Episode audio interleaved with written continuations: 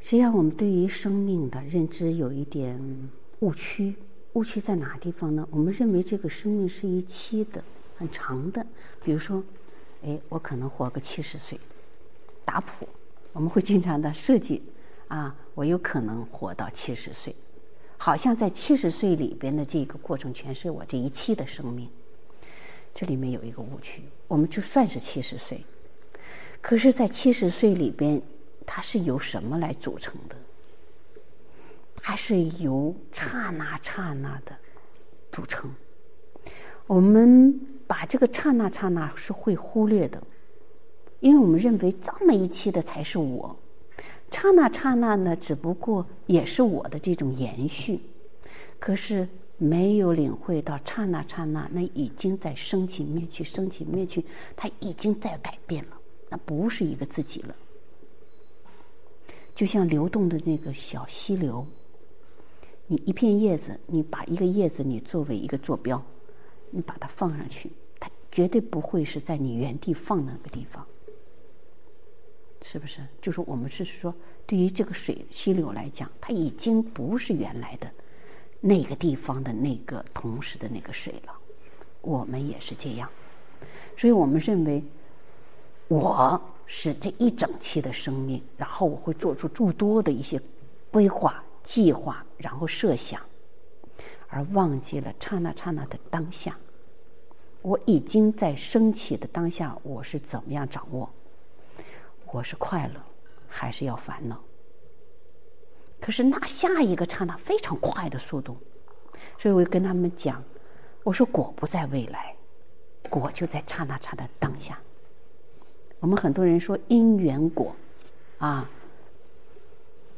所产生的这个因缘果是一个次第，那是一个方便讲。实际上它是一体的，就如同我这个拳头，是不是？好比我这几个拇指，比如说这是因，这是缘，这是果，是吧？它形成了一个整体，好像又出来了一因、缘、果。那它所有的都是在这一只手上，实际上它是一体的。只不过是在教育的过程当中，很多人不明白，所以他没办法给你拆分开，一个一个给你讲。所以果是在刹那刹那的当下就形成了，而我们形成的当下这个果，比如说我这一刹那我是快乐的，下一刹那又变成不快乐了。说一会儿一个快乐不快乐，快乐快乐快乐不快乐，烦恼无知觉麻木，你会发现这一串。你像我们的念珠，为什么说佛门里面有这个念珠啊？如果你每一刻每一粒的念珠，就好比每一个刹那的生命，都是由智慧所觉照的当下，它这个珠子就是圆满的智慧的当下。所以你穿起来到最后。那一颗，最后的那一颗，你说跟前面这些有关系吗？既有关系，也没有太大，它也是独立的。你串联起来，你这一生就是一个有智慧的人生。就我们很多人说：“哎呀，我我我做了坏事。”可是做坏事的当下，你能不能觉察？重要的是你当下这一念，你该怎么样？我们说这个发心呐，我以前老听他们一些学佛的啊，啊说我要不忘我初发心，可是我对初发心的认知是什么呢？是刹那刹那，因为生命早就已经不是你当初发发那颗心的那个生命的当下了，他不知道生死了多少次了。你能不能够在当下每一个我们说初发心，就是你当下的那个。那就是出发心。你能不能够每一个当下掌握好你的发心，你这个出发心？好，你对于一个发心，比如说你像阿弥陀佛，是吧？他发起了四十八大愿，哦，我就发这个愿，我一定要这个完成这个愿愿力，完成它。他有一个坚定的这一个目标，他这个目标是正确的，是无我的，啊。然后他为一切大众的，然后他顺着这个目标，他坚定这个目标，所以他每一个刹那的当下所做出的决定，我说的出发心、发心，全是都没有离开他这个愿力。所以说，我们说愿力啊大过业力。有些人说：“哎，师傅，人家说这个、这个、这个、这个什么，呃，业力不可改呀。”你像有一些人，你看，嗯，没办法扭转这个业力。那你怎么看这个业力？你像佛陀的一些舍利佛和目犍连，目犍连很有神通哦，神通第一，是不是？他应该就知道，他这一次回去一定会被人家杀，但是他还是回去了。可是他在被人家杀的时候，他并没有任何的贪嗔痴慢疑。我说没有愤怒，啊，没有对立。他是用智慧的绝招，安住在本有的那个涅盘心。对他来讲，被杀和活着是平等的。他只不过是让以前就是他伤害的这个人来回报，让这个人跟他了结这个缘。这就是什么呢？受而不受，这个业力就等于改变。怎么改变？因为我跟你了结了，我不造新业了，我给你画个句号了，是不是？如果我不还你这个的话，你还会来找我，啊，我干脆我就还了你好了。生死他已经看破了，他看破的生与死，他就是能够平等起来。为什么？因为活着的时候他也是这个心。死的时候，他也是这个心，因为他找到了那颗真心。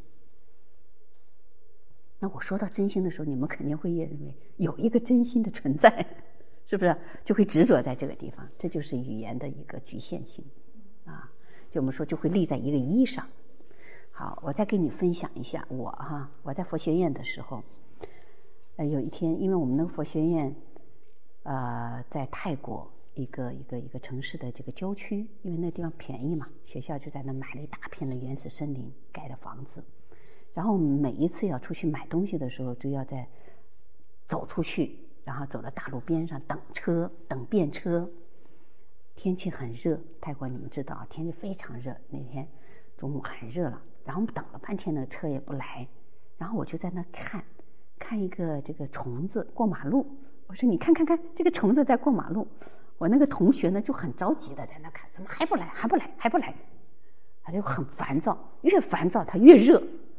而我呢就在那欣赏那路边的花儿，然后看着虫子。我说：“你看这个这个虫子过马路在那地方，啊，挺有意思的。”我就在蹲在那看，然后我看他就很烦躁，然后我就站起来，我就跟他讲：“既然车没有来，他该来的时候他就会来了，你着急也没有用，你还不如欣赏。”在当下，我们快快乐乐的欣赏一下路边的花嘛，多好呀！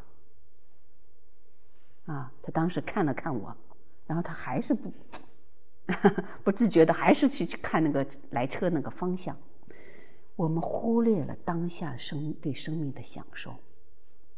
我们会设定好多好多的目标，啊，无论这个目标是为大众还是为个人。实际上，为大众，你即使是一个向善的、为大众服务的，如果你已经落在了一个执念上的时候，你已经失去那个平等、平衡心的时候，那就不是善了。那就首先就是没有爱惜自己，你没有了然知道生命的当下是什么，你没有在享受生命的当下。因为生命的这个当下这一刹那，它不再会重复了。当下这一刹那，所有的因缘就在那当下那一刹那的绽放，就像我们说的那个、那个、那个叫什么火花，那叫什么焰火？焰火是吧？砰一下，那个焰火就那一刹那绽放。你要它一样一样的，就是原来这一个，让它重新来，不会的。你看，每一颗焰火同样是在一个管子里面出去的焰火，它不会是一模一样的。你看，满树都是叶子，你在满树的叶子里面，你很难，你找不到一模一样的一片叶子，两片叶子。啊，所以说要认知，对于生命到底是什么？生命就在刹那刹那的当下，刹那的当下，我们所有的思维言行都由什么来驱使？那个心。然后那个心的一会儿起了一个念头，一会儿起了个念头，你能不能够做它的主人？这就是我们禅修的意义所在。那逐渐逐渐的对这个我，这个妄动的这个我，这不断的这个一会儿念头来了，一会儿他走了，他不跟我打招呼，来也不跟我打招呼，走也不跟我打招呼，是不是？啊，毫不客气。那我怎么样子能够做他的主人？我很清楚的知道。他什么时候来？他什么时候走？他怎么来的？怎么走的？啊，他是怎么想的？清清楚楚的知道。你再清楚的看着他的整个这个过程的时候，你就不会掉进去了。我们很容易掉进这事项里面去，然后从这个事项里面，你就拼命的想剥离出来，然后再营造出来一个想要的世界。就比如有些人说：“哎呀。”我喜欢安静，到寺庙里来，我就会舒服，我就会好，我就会解决我生生活当中的一些一些问题。啊，来，我来静几天。如果他没有认知到他起烦恼那个心到底在哪里，他是怎么来的这个烦恼，他都没有一个全面的了知。即使在这地方待上一段时间，他都没有认知到这个根本。即使这几天他在寺庙里是表面上是很安静，哎呀，好舒服，啊，很安静，很安详，我的心很安和，啊，可是你会发现，他建立的基础是在无常上，因为他对无常没有认知，所以那只是一个过程，在一个表象上的一个表面的一个平静。一下山，一遇到事情的时候，他又开始了。再一次的陷入，就是这就是我们说轮回，轮回不止啊！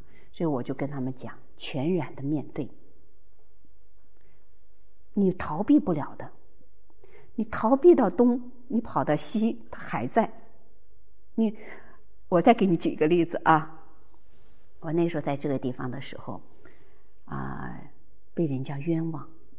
啊，当时我，因为我从小与生俱来的带来的根性是，不愿意被人家冤枉，这是会激发出我与生俱来的那个习性，很强烈的习性。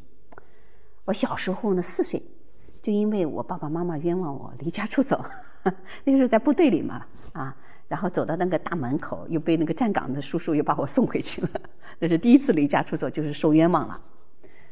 那我现在我知道，那是我与生俱来的所带来的非常强的一个习性，啊，有一些习性比较弱，啊，你很容易转化；有一些习性比较强，你需要很长一段时间，不断的遇到事情，不断的去转化它。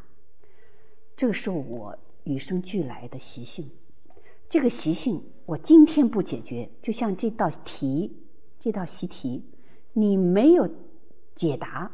你没有解出来，你还有这个问题。即使我离开了，可能会换了另外一种人和事，同样的也会激发出我这个习性来。因为习性的根在我这儿，不是在外面的人事上，必须要全然的面对，无条件的接受。因为这个习性的造就者是我，我逃不了，我只有如实的面对。全然的这个面对，无条件的接受它，然后怎么样去解决它？所以，真正的我们说要解脱，外人只是一个助力，要靠自己走，每一步都需要自己去走。今天来那个截肢的这女孩子说：“师傅，我就是太懒了，我太苦了，修行啊，这个看着自己太苦了。”修行，我说没有办法，这是我们必须要接受的、面对的。无论是人还是动物，所有的啊，只有一个终点，什么终点？就是断轮回。否则的话，你就一世一世的不停的变化身份，变化角色。可能这辈子为人，你下辈子不知道做什么。啊，所有的众生只有一个终点，你早一点走，总比你晚走强吧，是吧？我这一辈子能往前走十步，我总是靠近的终点，要靠近十步吧。这就是一个聪明的人、智慧的人啊，因为你知道所有的一个果了，最终的一个终点了，对吧？那你就应该知道你自己到底应该选择什么。应该怎么样子走，过好你的人生？